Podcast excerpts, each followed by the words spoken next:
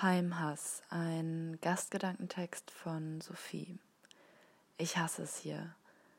Ich will nicht mehr sein, was alle sind, wo alle tun, was sie immer tun, wo jeder mich sieht und kennt, wo Routine alles zerstört. Ich hasse es hier. Ich will hier nicht enden mit einem durchgeplanten Leben, mit meinen Händen nichts anderes spüren als Regen. Ich hasse es hier. Ich will in große Städte, da wo alle offen sind, in eine Welt, die die Welt ist. Ich will richtig leben und fahre in dem Ford Fiesta in die nächste Stadt, jeden Tag, weil ich sonst so allein bin, allein mit meinen Gedanken, allein mit mir. Dorffeste, Alkoholrausch, Kippen, ein Joint. Gefühlt bin ich jedes Wochenende voll und ich hasse es hier.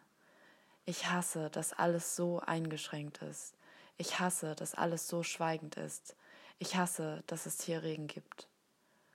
Und während ich mit schwerem Kopf in die Natur schreie, während ich allein im großen Feld verweile, während ich die Jugend fortwünsche, sehe ich, wie wunderschön mein Hass ist. Spüre ich eine starke Bindung, die es gibt zwischen mir und zu Hause, und wenn ich anderen erzähle, woher ich komme, wenn ich mich in Wut verliere, sagen sie mir, du scheinst dein Zuhause zu lieben.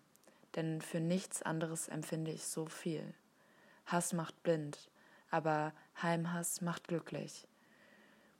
Sophie ist 18 Jahre, tanzt, kocht und zeichnet für ihr Leben gern und liebt es, sich durch Kunst jeglicher Art auszudrücken. Am liebsten durch das Schreiben.